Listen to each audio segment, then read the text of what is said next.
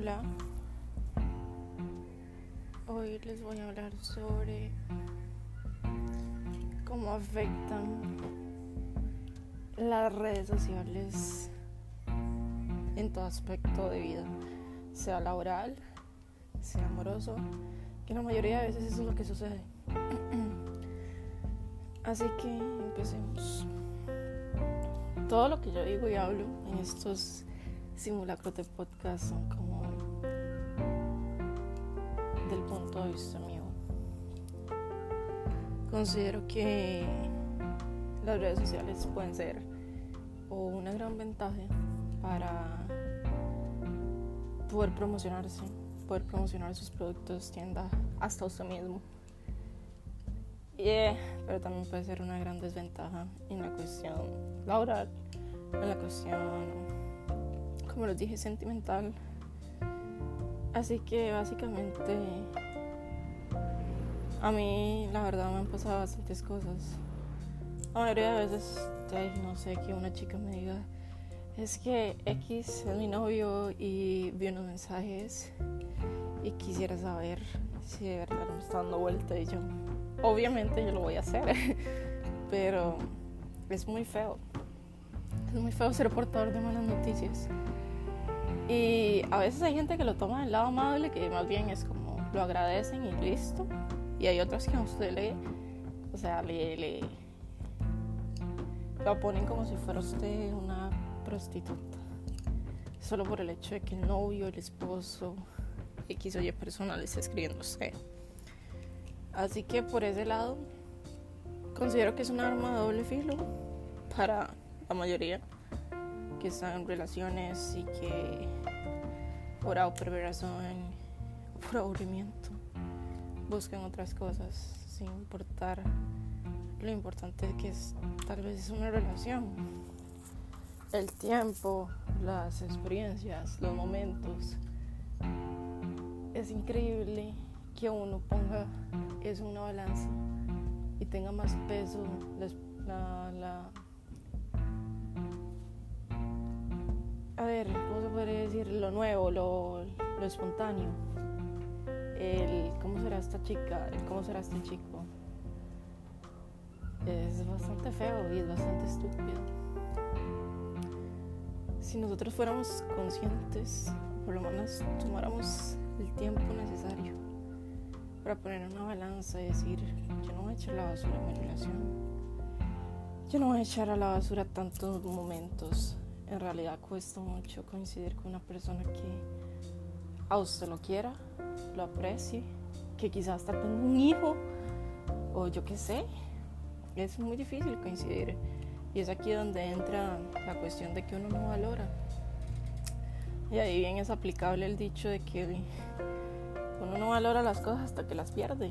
Y es totalmente cierto. He tenido muchas experiencias feas. Porque como les digo siempre, en la idiosincrasia tica, la mujer es la perra. Eh, Juanito me escribió y Juanito está casado con María. Y entonces María vio unos mensajes de Juanito insinuándole a Amanda y entonces la perra se manda. Eso siempre es así y es algo tan erróneo es como cuando dan vuelta. Bueno, a mí me dieron vuelta. Como por ejemplo, fue como algo así como pues eh, me llegó un DM en Instagram, perra maldita, la la la, y yo, ok. y la culpa no es del mal, según ella. E, ese es algo increíble, eso fue con mi primer novio. Y yo decía, bueno, a ver qué está pasando, yo no soy ninguna perra, yo no sabía, y le reclaman a la muchacha, eso es tan, tan estúpido. O sea, a mí el día que me den vuelta, yo le voy a reclamar al MAE, porque el MAE es el que está en una relación conmigo, no ella. Y eso es algo muy tonto, que las mujeres se, se ensañan con, una, con otra mujer. Y es ahí donde yo no entiendo el cuando lamentablemente han pasado tantos femicidios y usted las ve todas unidas y usted las ve que en, en, en caminatas y así luchando contra, contra femicidios o situaciones de violencia. Ah, pero no. Llega y Juanita pues le escribió a mi novio, mi novio le escribió a Juanita y de perra no la bajan y amenazas y entonces aquí donde está como la disociación, porque si yo soy una persona que estoy a favor de evitar cualquier tipo de, violencia, porque yo voy a estar incentivando la violencia en este aspecto, no hay que ser hipócritas. Yo siempre he sido así y considero que así se debería de ser. Porque yo no puedo decir es que las muchachas, eh, no sé, ah, un ejemplo con, con este movimiento de Black Lives Matter. Es como que yo esté en este movimiento, me tope ahí un muchacho de color y le diga, no sé, negro hijo y tal. O es porque es negro, o X o Y. Es algo bastante hipócrita. Entonces yo siento que aquí es donde se muestra, y aquí es donde vamos a hablar sobre las redes sociales y esa doble mirada que tienen. Está como el en redes sociales, soy todo pura vida, soy súper amistoso y usted conoce a la persona y a María más tóxica que quién sabe qué. Es, eso pasa mucho. Tú ves una persona que no sé, está ahí y usted la ve toda positiva y bendiciones y, y todo el asunto. Pero usted la conoce y usted dice, ¿es en serio? O sea, es un mal que se come a todos, que es un polvorín, por allá dicen que es así, uh, trata de hacer problema por todo y en redes sociales es otra persona. Es increíble, es ahí donde yo digo, que o tiene un problema o realmente es un hipócrita. No sé, a mí siempre me ha gustado mucho comunicarme, ser social. Porque yo cuando era niña, no sé, hasta mis 17 años, yo era súper antisocial. A mí me estorbaba la gente. Y mis amigos, mis amigos pueden dar ahí, ah, ¿cómo se dice? Pueden costar esto realmente, o sea, me incomodaba la gente. Y por eso aún, o sea, yo, yo soy algo sociable, pero no tanto, o sea, mentira, como que yo conozca a 5.000 personas que tengan Facebook, eso es mentira. Pero sí, no me, no me, no me molesta empezar amistades conocidos, ¿verdad? Porque una amistad ya es palabra de peso. Antes no. Yo desde que tenía 15 años yo siempre me gustó como todas las redes sociales y ese movimiento que hay porque usted puede comunicar muchas cosas, puede compartir muchas cosas, puede compartir sentimientos, puede compartir eh, memes, los memes son vida, puede compartir momentos de alegría, momentos de felicidad, experiencias nuevas, nuevas oportunidades y el ser humano es un ser social. El ser humano le pasa algo bueno o malo y lo quiere contar. Sea para apoyo o sea para felicitarlo. Entonces aquí donde yo digo que claramente las redes sociales, el auge que tuvo, fue por eso, por esa necesidad de estar compartiendo todo. Y es increíble lo que han crecido. Yo me acuerdo que mi hermana tenía hi-fi. Sí, yo no soy tan vieja, yo no tuve eso. Y era era súper vacilón. Yo creo que el ser humano siempre le gusta ser único, le gusta personalizar todo. Entonces el hi-fi tenía, tenía wallpapers y cosas como background de diferentes colores, diferentes, eh, no sé, dibujitos. Era muy bonito. Entonces yo dije, oh, wow, toda la época emo. Ya después llegué yo como hasta mis 15 y estaba así súper top la vara esta de el Ask FM. Oh my god.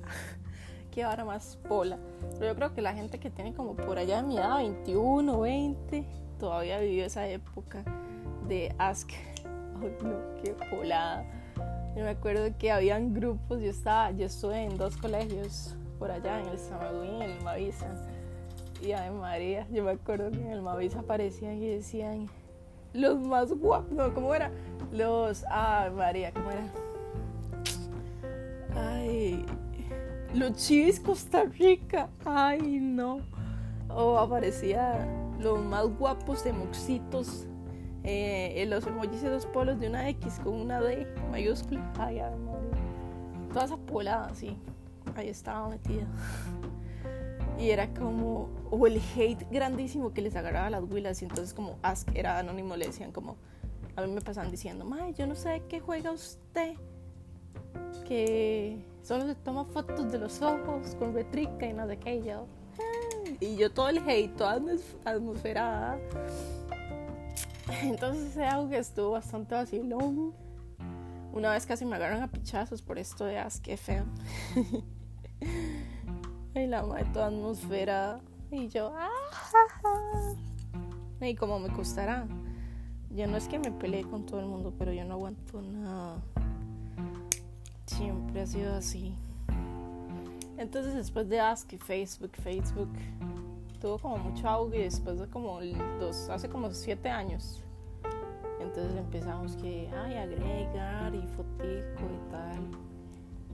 Las interacciones, tal vez encontrar una, una persona que usted tenía tiempo de no verlo, todo eso. Y yo siento que a partir de 2018, 2018 a actualidad, siento que Instagram ha tenido un auge demasiado increíble, por más que todo por los famosos. Siento que pasó a sustituir tal vez un Twitter, porque un Twitter, y pues todos los famosos lo utilizan, pero y ahora hasta es tanto así que crearon una palabra de Instagram, de influenciador, de todo esto. Entonces, como todos saben, Instagram no monetiza. No es como otro tipo de red social. Instagram no monetiza por más 100 mil, 30 mil, no sé, no monetiza. Entonces, ¿qué es lo que hacen los influencers? Los influencers son patrocinados por marcas, por servicios, em, diferentes cosas. Entonces, ¿qué pasa? Que el ser humano, vuelvo y reitero, ser social, un ser que le gusta ser reconocido, ser diferente, llega aquí a esta etapa donde dice, wow, Juanita XR está ganando, por lo menos no sé, eh, que le mandan cosas, entonces solo tenés que decir, hola amigos, el día de hoy me enviaron este corta uñas. entonces es como que, como que idealizan eso, idealizan ser como mover masas, mover masas. Y es ahí donde entra yo creo que también se podría decir, no es una red social, es un sistema piramidal, todo esto de Forex y todo ese asunto. Va muy de la mano con ser un influencer, porque ¿qué pasa aquí? Eh, un Forex, cadena piramidal, eh, yo te refiero, a mí me dan algo y así va. Entonces, vemos ejemplos como Fer Morera, eh, la rubia, que no me acuerdo el nombre, y entonces es ahí donde vos decís, esto es un negocio. Instagram no puede monetizar, pero o sea, por cada persona que se meta a eso, te da una gran comisión.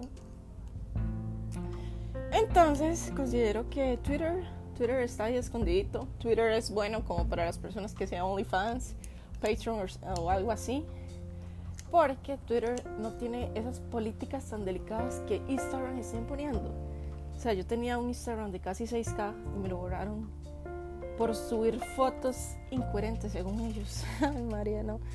Y entonces tienen políticas muy, muy libres. Es como suba lo que quiera, puede subir links, puede subir videos. No tiene como una restricción o si la tienes mínima. Entonces por eso es el auge que ha tenido.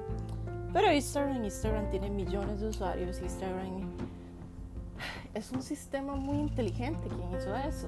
Eso se pone a pensar. Nos metemos a Pinterest, vemos imágenes, nos inspiramos de la igual forma a Instagram. Instagram, vos te metes a Instagram de Kylie Jenner y usted dice, oh my god, me paz, por la Dios mío. O no sé, los chicos ven a Travis Scott o no sé, ay, Maluma Baby, eh, J Balvin, Bad Bunny o lo que sea y entonces es como, qué chiva hacer ese mae, qué chiva hacer esa mae. Es increíble lo que tiene. Y entonces a mí me encanta ahí pues, eh, podría decir, recolectar ahí información, motivarme y por A o por B razón tratar de imitar lo que quiero llegar a ser. Entonces ahí donde entra eso mismo, todo es una pirámide. Yo siento que desde la pirámide alimenticia, empecemos desde lo más básico y, no sé, del mundo. Entonces, eh, toda esa pirámide empieza aquí con el más fuerte. Y así. Entonces, pongamos esto en un concepto de pirámide. Imagínense en una pirámide y pongan a la persona, no sé, con más followers, no sé quién es en este momento. Pongamos que es la Rosalía, mentira, pero bueno. Entonces, otro influencer con bastantes seguidores va a imitar lo que sigue a ella. Y de ese influencer que la siguen millones de personas, así es como un sub. Um, y así va, y así va, y así va, incrementando y es increíble el poder que tienen las redes sociales. Si lo saben utilizar, es una forma increíble de poder comunicarse, de poder transmitir sus pensamientos, sentimientos, imágenes, fotos, contenido, audios, podcasts, música. Increíble. Toda forma de comunicación se ha englobado en las redes sociales. Es por eso que ha tenido tanto auge. Con solo el hecho de que yo, o sea, yo pienso a conciencia que algún tipo de método en el cual yo me pueda expresar, sea de cualquier forma, va a tener audio.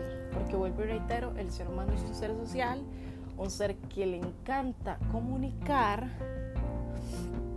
Y ahí vemos por qué el movimiento de las redes sociales ha sido tan increíblemente positivo para ¿verdad? Los, los inversores. Pero claramente el dark side de esto, aquí se ve el montón. Yo me acuerdo que cuando yo estaba en el colegio yo veía, vi un caso horrible, una chica que se llamaba Amanda Todd.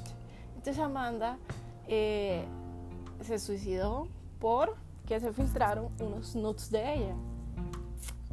Entonces ahí vemos las, la, mala, la mala tal vez información, el tal vez que los chicos, no sé, muy jóvenes utilizan redes sociales, no deberían de hacerlo no deberían de hacerlo porque no tienen la capacidad suficiente para pensar, tener criterio propio y decir no.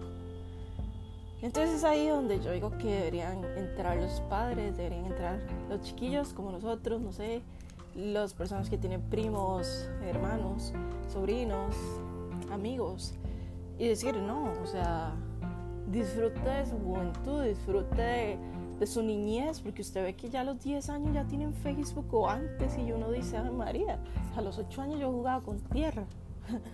Entonces, yo considero que todo tiene su tiempo. Yo siempre fui un poco inmadura porque realmente a mí no me gusta tomarme la vida a prisa. Yo tengo toda la vida para ser un adulto responsable.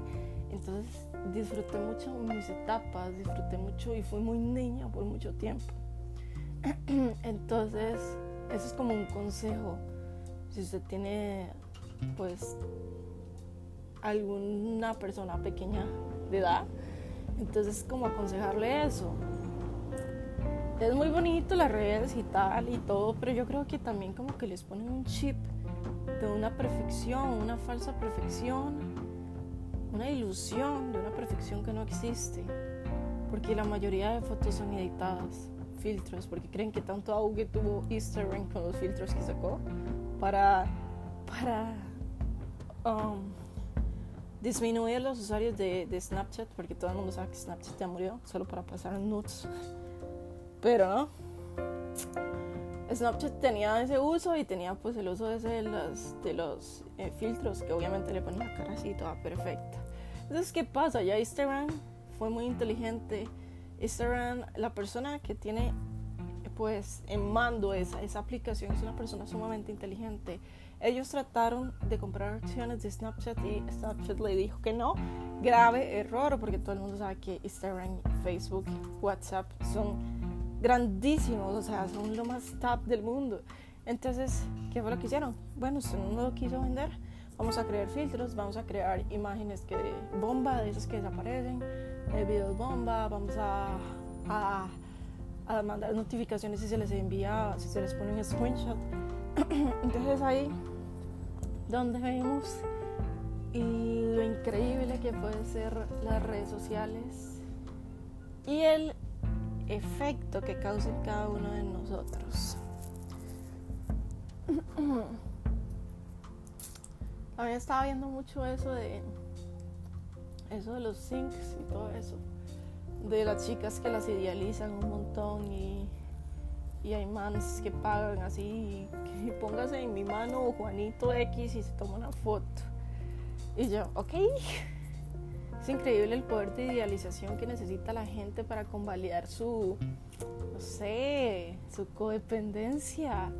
Es increíble esa necesidad de tratar de, de hacer conexión con alguien. Eso es increíble y me parece bastante extraño.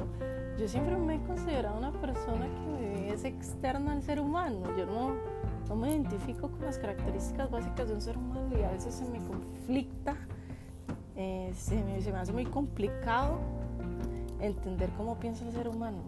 Yo los veo de una manera externa a mí, yo no sé ni qué soy. Entonces, para mí es raro, es raro. Básicamente esa sería por hoy la perspectiva que yo tengo en las redes sociales como una persona que las utiliza desde hace un montón. Una persona que piensa que es externa al ser humano porque no entiende cómo funciona el ser humano. Y nada, espero que les guste y espero que me den sugerencias de diferentes temas. A mí me encanta hablar, tengo mucho conocimiento sobre todo porque todo me interesa y verás qué difícil ha sido. Si no le interesa todo es demasiado difícil centrarse en una sola cosa. Así que bye.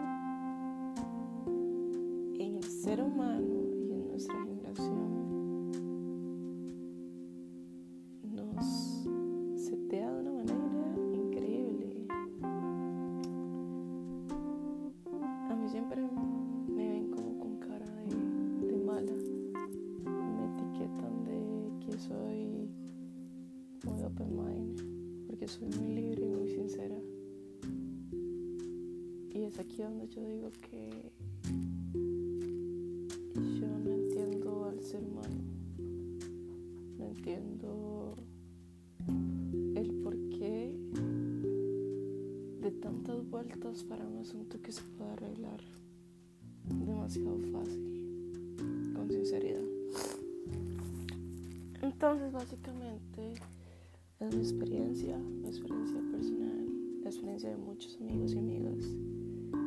Aquí donde estamos hablando que no es solo de mí, sino es un problema generacional.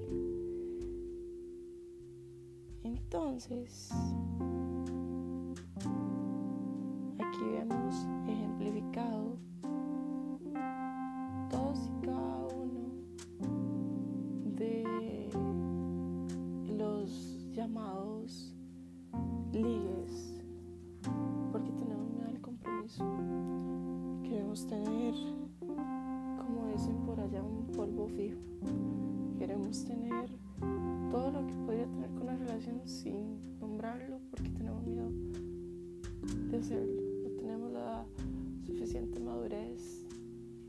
Que a la mínima de respeto que brindemos le estamos fallando a nuestra libertad, le estamos fallando a, a nosotros mismos porque somos una generación demasiado narcisista. Considero que yo en lo personal soy una persona que se entrega al 100%. O por lo menos lo hacía hasta que que tal vez es muy obvio. Cada persona busca el bien común. Cada persona está con una persona por beneficio propio. No quiero que se malinterprete y piensen que soy una traumada por la vida, pero es difícil creer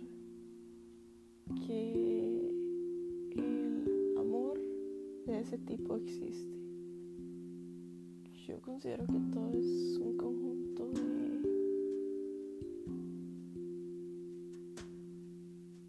situaciones que nos gusta vivir, que nos produce sentimientos que nos gustan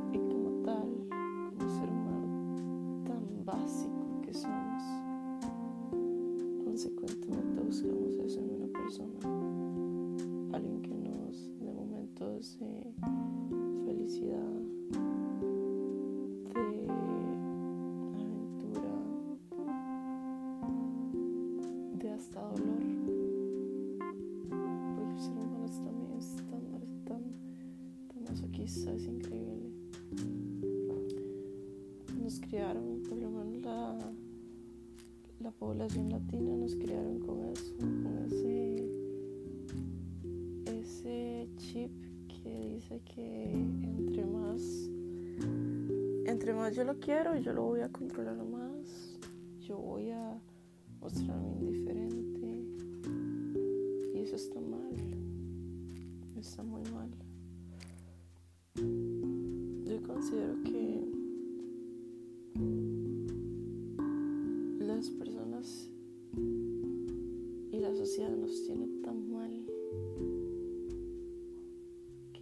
Que una persona que vale la pena la vamos a encontrar a la vuelta de la esquina.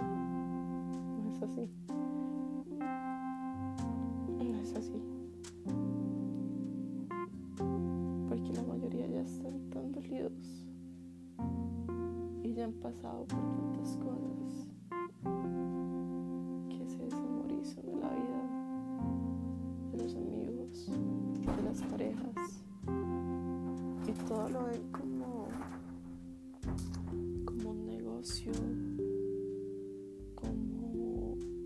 pasatiempo. Y eso está mal. Porque si no es la vida nosotros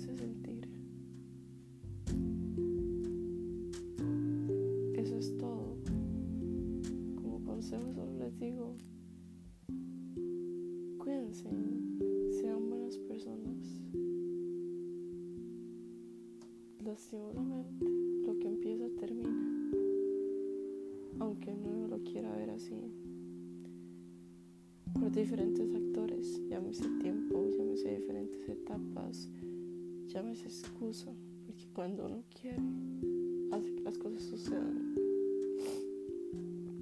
Es increíble, pero nada de esto lo va a matar, solo es un tiempo en el cual esto va a pasar, desacostumbrándose de la persona que viene a cubrir ese espacio en su vida. Pero somos transitorios indispensable. Y así como llegó ella o llegó él, y usted lo ve como la única persona que pueda tener ese espacio en su corazón, así va a llegar otra persona